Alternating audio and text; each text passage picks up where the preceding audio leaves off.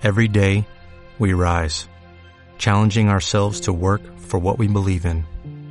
At U.S. Border Patrol, protecting our borders is more than a job, it's a calling. Agents answer the call, working together to keep our country and communities safe. If you are ready for a new mission, join U.S. Border Patrol and go beyond. Learn more at cbp.gov/careers. Soy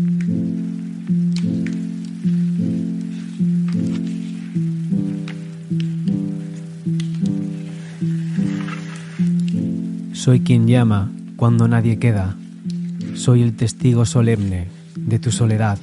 Soy la voz que se cuela por tu vacío. Soy la mano que te agarra cuando tiemblas. Soy el guardián silencioso de tu recuerdo. Soy quien te mira cuando nadie te ve. Soy refugio cuando todo quiebra. Soy sostén cuando no te sostienes. Soy sosiego cuando eres confusión. Soy el surco que dejas cuando te crees intrascendente. Soy quien apaga la luz cuando el sueño te vence. Soy quien se queda cuando todos marchan. Soy el vaso de agua cuando tienes sed. Soy quien aprieta cuando duele. Soy espera cuando eres distancia. Soy quien continúa cuando desistes. Soy tú cuando no quieres ser. Soy tú para que vuelvas a ser.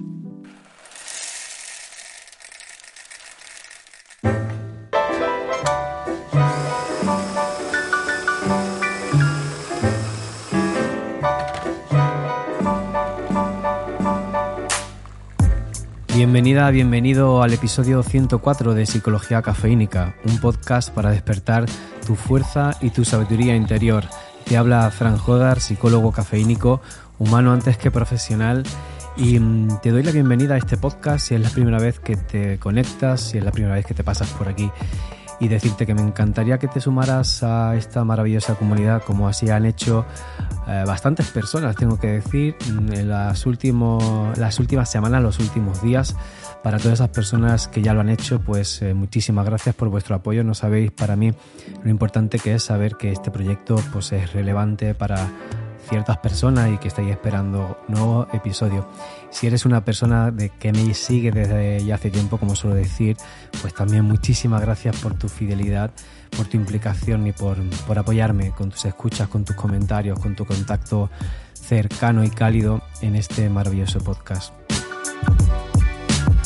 El episodio de hoy tengo que decirte que es un tanto extraño en cuanto a que necesitaba desahogarme, ciertamente, necesitaba confesarte un poco el estado en el que me encuentro después de algunas situaciones por las que he pasado en mi práctica profesional, atendiendo diferentes vicisitudes de la vida, diferentes situaciones que como seres humanos estamos abocados a lidiar, afrontar en algún momento pero esta semana quizá para mí ha sido especialmente dura atender a ciertas personas, ciertas familias que han encontrado un lado nada amable de la vida, un lado muy tortuoso, un lado cruel.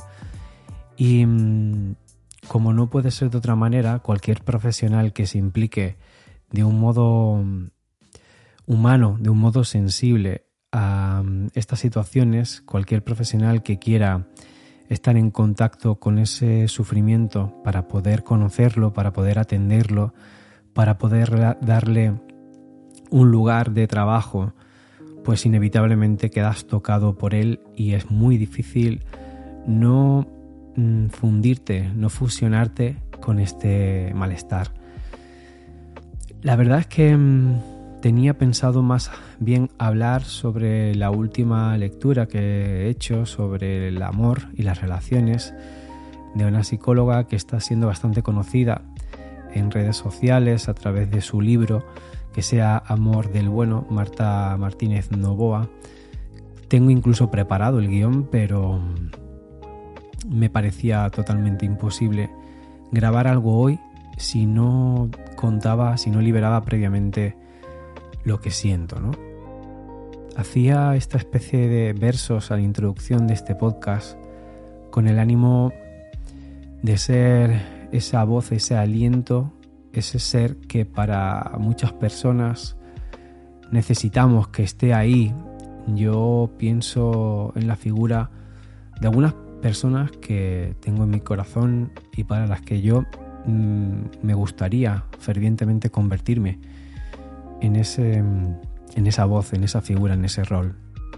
Y espero que si algún día lo necesitan, puedan ir a este podcast, pueden ir a este audio y escuchar estas palabras, pero también si tú eres una de esas personas con las que no cuenta con soporte, con esta voz, con esta mirada, con este sostén, con esta figura de apoyo, pues aunque sea por breves instantes y de una manera distante, lejana en lo que a piel se refiere, pero con la cercanía del corazón, con la cercanía del amor más puro e incondicional, me gustaría ser yo esa voz en el día de hoy, acompañarte y poder servirte de alivio.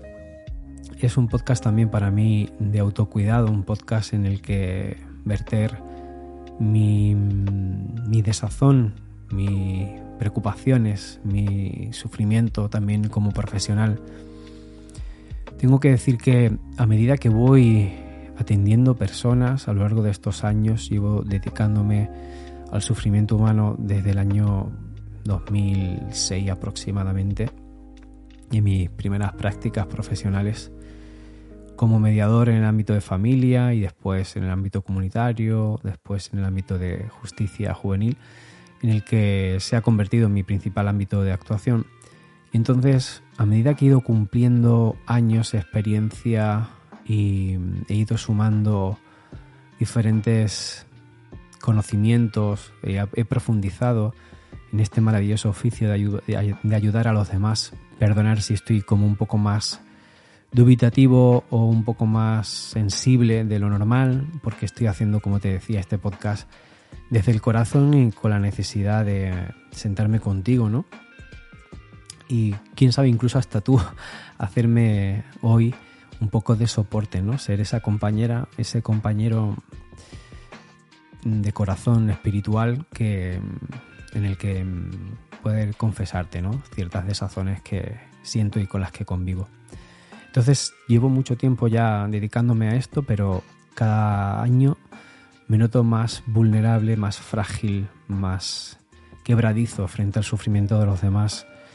Puede ser que al principio, como persona novata, pues tuviera ciertas corazas y la ingenuidad y el desconocimiento te llevan a actuar de manera más frívola.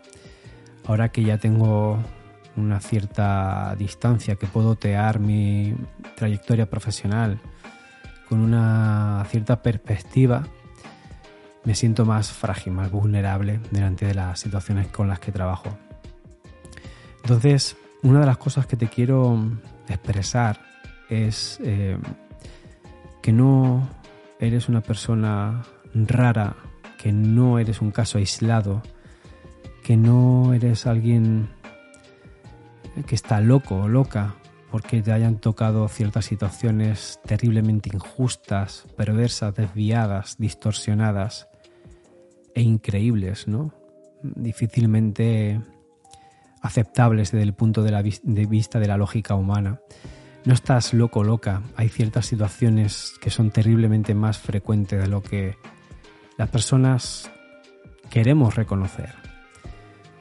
Mm, para poder convivir en el mundo desigual, injusto y con recovecos de crueldad propios de eras anteriores, los seres humanos necesitamos engañarnos, necesitamos mentirnos, necesitamos decirnos, vivimos en un mundo seguro, estamos en un lugar donde todos nuestros problemas mayores están resueltos, todas nuestras necesidades principales están cubiertas, no puede pasarnos nada extravagante, nada extremo.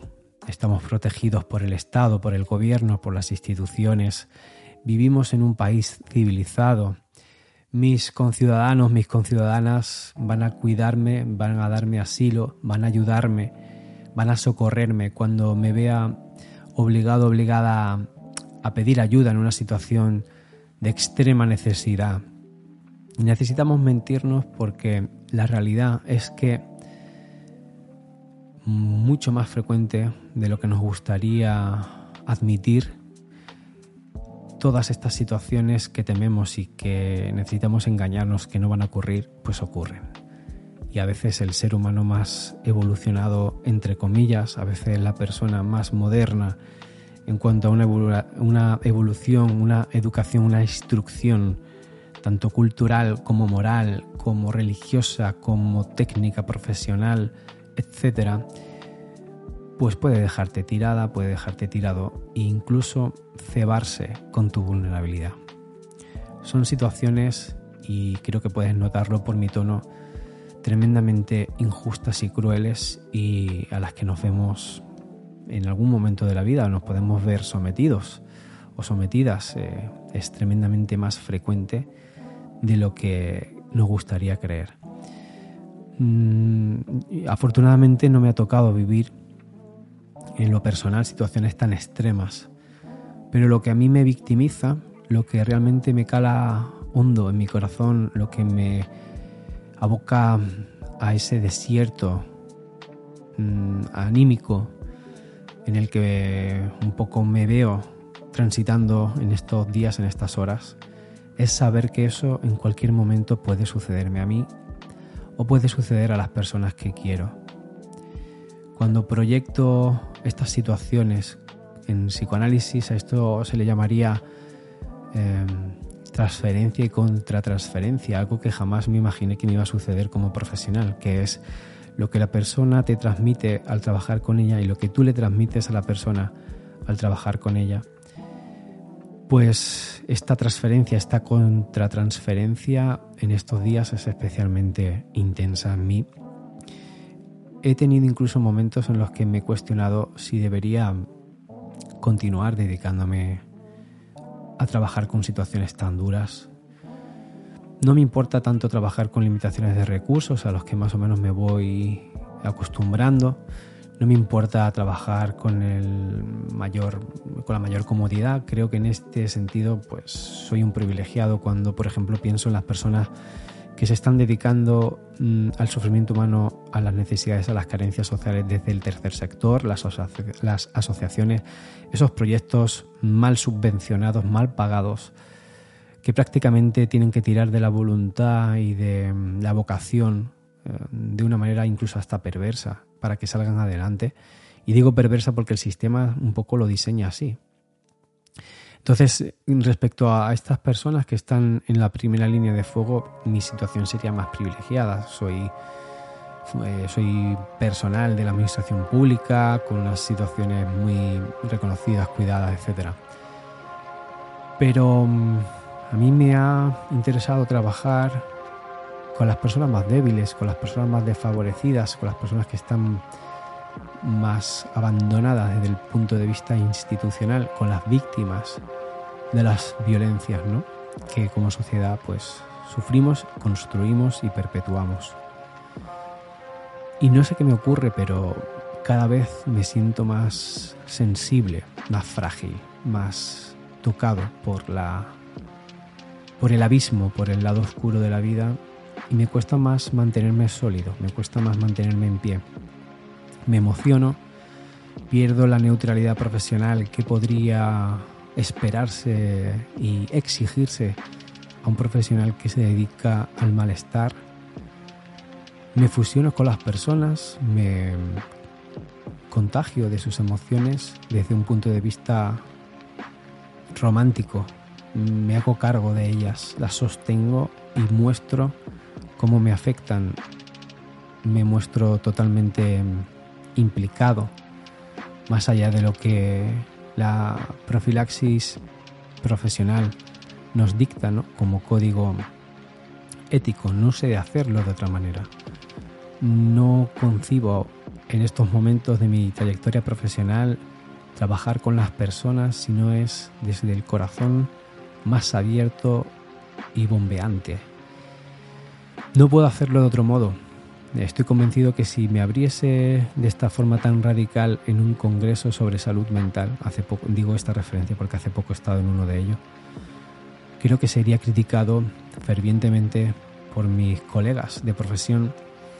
Creo que se me cuestionaría y se me, eh, y se me cuestionaría de un modo eh, absoluto y, seguramente con cierta base con cierta base legítima pero mm, creo llegados a este punto de mi trayectoria profesional que se nos escapan muchas situaciones. Que el poder de la psicología es tremendamente limitado comparado con el poder de los cambios sociales que necesitamos.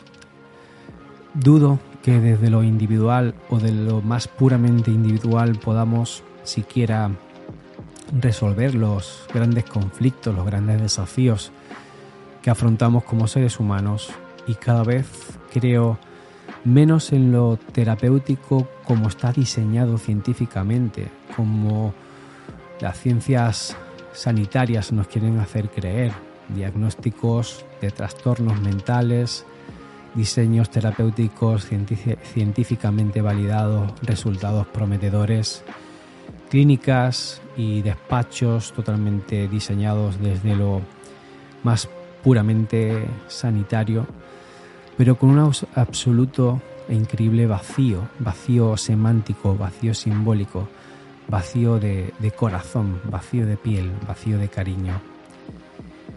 Me desola ver que Muchas instituciones están diseñadas, creadas, construidas y sustentadas en este vacío, en este mm, vacío sustentado en protocolos, en reglamentos, normativas, circulares, en papeles, en burocracia, en pautas bajo las que justificar que tú hiciste lo correcto y que si no funcionó es culpa de la otra persona. Detesto un sistema institucional en lo, en, lo sanitario, en, lo, en la salud pública, en la salud mental, diseñado de este modo y creo que mi más íntimo derecho de protesta y revolución me aferro a todo aquello a lo que quieren negar, a todo aquello a lo que quieren Em, expulsar todo aquello que quieren prohibir como práctica profesional, el cariño, el corazón, el tiempo, la paciencia, la presencia, el estar, el estar, pero el estar de verdad, el, el implicarte, el fusionarte, el comunicar, el conectar de verdad, el poner lo personal antes que lo profesional. Esta es mi revolución y no sé hacerlo de otra manera. Por supuesto que el precio que tienes que pagar es elevadísimo. Por supuesto que el coste personal, el coste humano, el, desgaste sentimental, moral, es demoledor. Pero como te vengo diciendo, no sé hacerlo de otro modo. Yo estoy dispuesto a asumir ese precio. Yo estoy dispuesto a, a poner el corazón yo estoy dispuesto a poner mi calidad de vida, yo estoy dispuesto a poner todo aquello que nos quieren hacer creer que no hay tiempo, que no hay recursos, que no es estrictamente profesional, que es perder la objetividad. No estoy dispuesto a hacerlo. Yo quiero ayudar a las personas. Mi revolución es ayudar a las personas desde la más absoluta vulnerabilidad, desde el reconocimiento radical de mis limitaciones, desde la crítica sagaz al sistema, a las instituciones, desde el cuestionamiento a ese profesional, a esa profesional que actúa de mala fe, de manera negligente y a sabiendas, pongo mis recursos al servicio de esa persona que quiere poner la reclamación, que quiere exigir consecuencias, que quiere profundizar más allá de una mera queja y que se muevan fichas y que se desmonten servicios y que se produzcan cambios en, los asientos, en las figuras que ocupan ciertos puestos de decisión. Todo esto, por supuesto, tiene un coste personal, tiene, tienes tiempo que perder, se te acumulan los casos, se te acumulan las exigencias, se te acumulan estadísticas de mal agüero respecto a tus previsiones para cumplir los objetivos que tienes como mandato de servicio para el año en curso y se te acumula mucho, pero no es hacerlo de otra manera. Y por suerte yo tengo esa fortuna de contar con referentes, y no es casualidad que todas ellas sean mujeres, referentes que me apoyan, que me entienden, que me valoran y que me refuerzan por hacer las cosas como las hago. Tengo esta suerte y el día que no cuente con esta fortuna, pues tendré que cambiar de ocupación, tendré que irme a otro lado. No podría soportar la traición a mis principios, la traición a los principios, a la ética profesional tal y como yo la conozco, que además está mm, fidedignamente reconocida en la, en la ética de cualquier profesional de la, de la salud, el código deontológico. La mayoría de protocolos, la mayoría de papeles, la mayoría de procedimientos burocráticos ya recogen esta pureza moral, ¿no? esta ética, pero se incumplen terriblemente. Necesitamos profesionales valientes que tengan no el valor de hacer las cosas que tienen que hacerse, no me refiero al valor de la productividad, me refiero al valor moral, al imperativo kantiano de hacer las cosas porque hay que hacerlas, independientemente del resultado, el beneficio que tenga eso para ti y lo que comporta en tus réditos profesionales y personales. Me refiero a, a valorar el corazón, a, a valorar el amor, a valorar las conexiones solidarias entre los seres humanos y construir desde aquí los servicios, construir la psicología, la salud mental, el trabajo social, la educación social, la enseñanza, la educación, lo cultural. Desde esto no concibo hacerlo de otro modo. Por suerte, yo tuve grandes maestros, grandes maestras que me mostraron esto. Personas que crearon los cimientos de muchos servicios sociales que hemos contado hasta ahora, que fueron forjados en la época de la transición, cuando nuestro país vivía en una borrachera en la que se mezclaba la alegría, la ingenuidad, la ilusión, el despertar de una represión tremenda, con un idealismo ingenuo que al final pudo materializarse.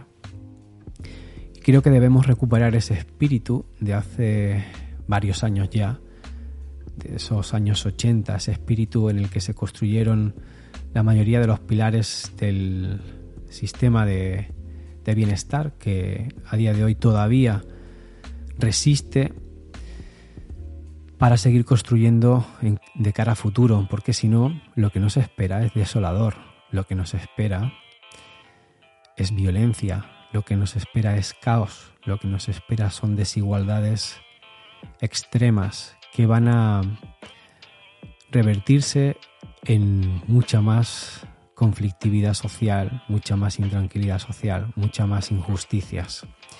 Y eso solamente lo sufriremos las personas que no copamos el 10% de los mm, grupos que tienen los privilegios sobre este planeta. Lo acabaremos sufriendo las personas de a calle, que no podemos protegernos en palacios de oro, que no podemos contratar sistemas de seguridad, que no podemos tomar decisiones sobre los cimientos de la sociedad. Pero es una lucha pacífica, es una lucha de corazón, es una revolución mm, desde el amor, una revolución que contagia a los seres humanos. De modo que la persona que obre de manera contraria a esta revolución se vea señalada, se vea desolada en su corazón, sienta esa frialdad directamente por no sumarse a este grupo de personas que queremos que la sociedad funcione de otro modo. Muchas veces criticamos a los jóvenes, a las jóvenes, criticamos a los y las adolescentes, les adolescentes, porque nos parecen conformistas, porque nos parecen seres que no luchan, porque nos parecen seres que se evaden. Pero cuando hacemos esto realmente no estamos entendiendo nada, realmente no estamos mirando al caldo de cultivo que tenemos en esta sociedad, porque los jóvenes nos han ganado las partidas. las y los les adolescentes ya nos han superado en moralidad, en proactividad, en lucha, en cambios que nos parecían imposibles hace 40 años. Ya nos han pasado a la delantera. Simplemente que esas personas cuando creemos que son gandules, que no luchan, que no se mueven, simplemente están diciendo no a nuestro modelo de sociedad. No están diciendo, lo siento, pero esas no son mis normas. Lo siento, pero yo no paso por aquí. Yo creo en otra sociedad posible y la construyo en conexión con mis seres queridos y la construyo a través de las redes sociales y la construyo a través del trap, del reggaeton, de la música, de la expresión cultural propia de mi época. La población infanto-juvenil nos ha echado la delantera cuando muestran trastornos psicológicos y mentales y decimos es que esto no existía hace 40, 50 años.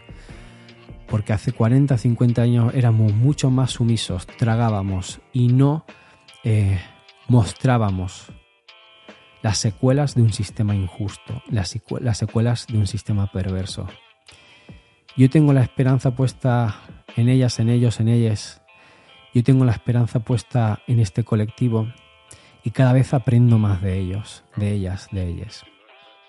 Cuando trabajo con adolescentes en situaciones de acoso escolar, en situaciones de violencia machista, en situaciones de agresión sexual, en situaciones mm, de lo más atípico eh, para el ciudadano o ciudadana de a pie, la conexión que siento con, con, la fuerza de la vida que llevan dentro es brutal. Y es lo único que me reconforta, es el combustible a seguir dando lo que puedo y tengo que dar. Y me siento de esa manera recompensado. No necesito mucho más, de verdad. Entonces, pierde sentido la remuneración económica extra, esa que siempre nos promete eh, avances en nuestro bienestar. Entonces pierde sentido el puesto idílico, pierde sentido ser una persona más influyente en redes sociales, pierde sentido que tu mensaje llegue a otros lados, porque lo que importa exclusivamente es esa persona que tienes delante. Las personas jóvenes que sufren son el reflejo de lo que nosotros hemos construido para ellas, un mundo terriblemente injusto, desigual y con muchas lacras que no nos hemos ocupado por erradicar. Me gustaría próximamente hacer un episodio sobre el acoso escolar, hablando con algunos testimonios directamente. No me gustaría solamente que fuese una reflexión mía, con micro abierto. Me gustaría contar con estas personas y mm, espero contar con ello. Yo creo que lo voy a dejar aquí y simplemente te invito a, a que acojas estas palabras que salen eh, con las puertas de par en par de mi corazón y con el ánimo de acompañarte para decirte no estás solo, no estás sola, estamos aquí, tú y yo, sufriendo lo mismo, bregando con la misma lucha y sin ningún tipo de voluntad de rendirnos. Seguiremos adelante, seguiremos fuerte, seguiremos unidos, unidas y seguiremos hasta el final, hasta que nos quede la última gota de energía en nuestro cuerpo. Pero no nos rendiremos, no nos quitarán la ilusión, no nos quitarán el placer de idear y fantasear con un mundo mejor y no nos quitarán la fuerza más poderosa que tenemos los seres humanos para crear cosas imposibles, que es la alegría. Yo te abrazo allá donde quiera que estés con estas palabras y nos escuchamos en el siguiente episodio. Chao.